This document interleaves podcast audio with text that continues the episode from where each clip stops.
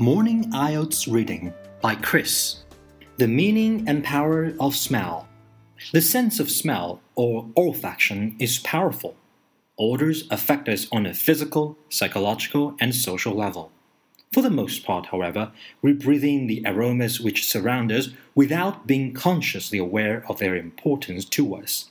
It is only when the faculty of smell is impaired for some reason that we begin to realize the essential role the sense of smell plays in our sense of well being.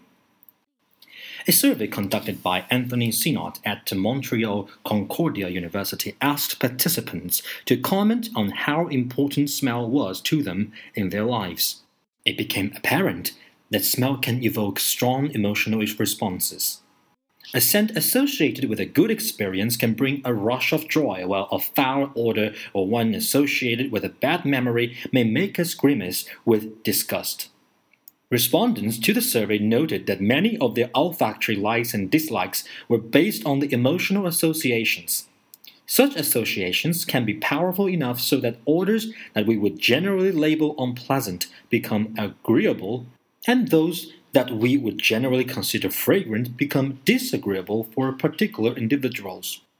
The perception of smell, therefore, consists not only of the sensation of the odors themselves, but of the experiences and emotions associated with them.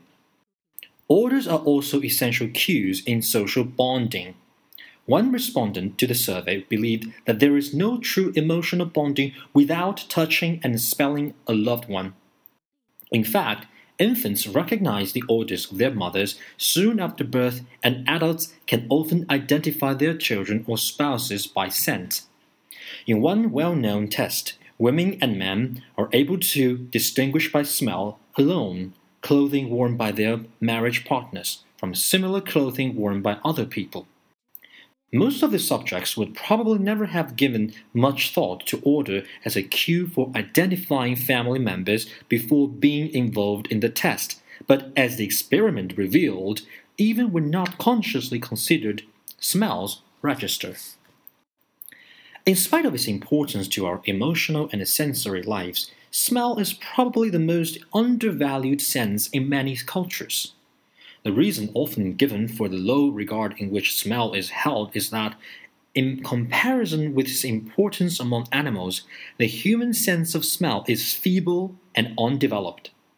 While it is true that the olfactory powers of humans are nothing like as fine as those possessed by certain animals, they are still remarkably acute our noses are able to recognize thousands of smells and to perceive odors which are present only in extremely small quantities. Smell, however, is a largely elusive phenomenon. Odors, unlike colors, for instance, cannot be named in many languages because this specific vocabulary simply doesn't exist. It smells like, we have to say when describing odor, struggling to express our olfactory experience. Nor can orders be recorded. There is no effective way to either capture or store them over time. In the realm of olfaction, we must make do with descriptions and recollections. This has implications for olfactory research.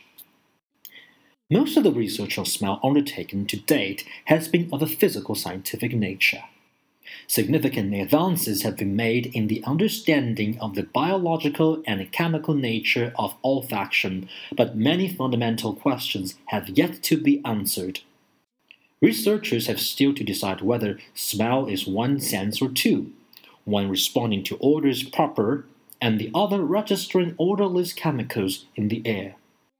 Other unanswered questions are whether the nose is the only part of the body affected by odors and how smells can be measured objectively given the non physical components. Questions like these mean that interest in psychology of smell is inevitably set to play an increasingly important role for researchers. However, smell is not simply a biological and a psychological phenomenon. Smell is cultural, Hence, it is a social and historical phenomenon. Odors are invested with cultural values. Smells that are considered to be offensive in some cultures may be perfectly acceptable in others. Therefore, our sense of smell is a means of and a model for interacting with the world. Different smells can provide us with intimate and emotionally charged experiences, and the value that we attach to these experiences is interiorized by the members of society in a deeply personal way. Importantly, our commonly held feelings about smells can help distinguish us from other cultures.